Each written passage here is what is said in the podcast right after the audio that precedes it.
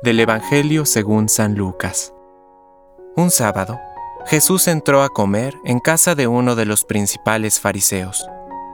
Ellos lo observaban atentamente. Delante de él había un hombre enfermo de hidropesía. Jesús preguntó a los doctores de la ley y a los fariseos, ¿está permitido curar en sábado o no? Pero ellos guardaron silencio.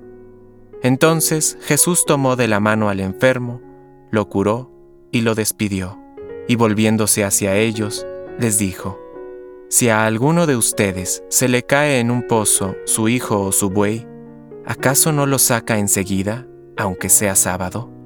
A esto no pudieron responder nada. Palabra de Dios. Compártelo. Permite que el Espíritu Santo encienda tu corazón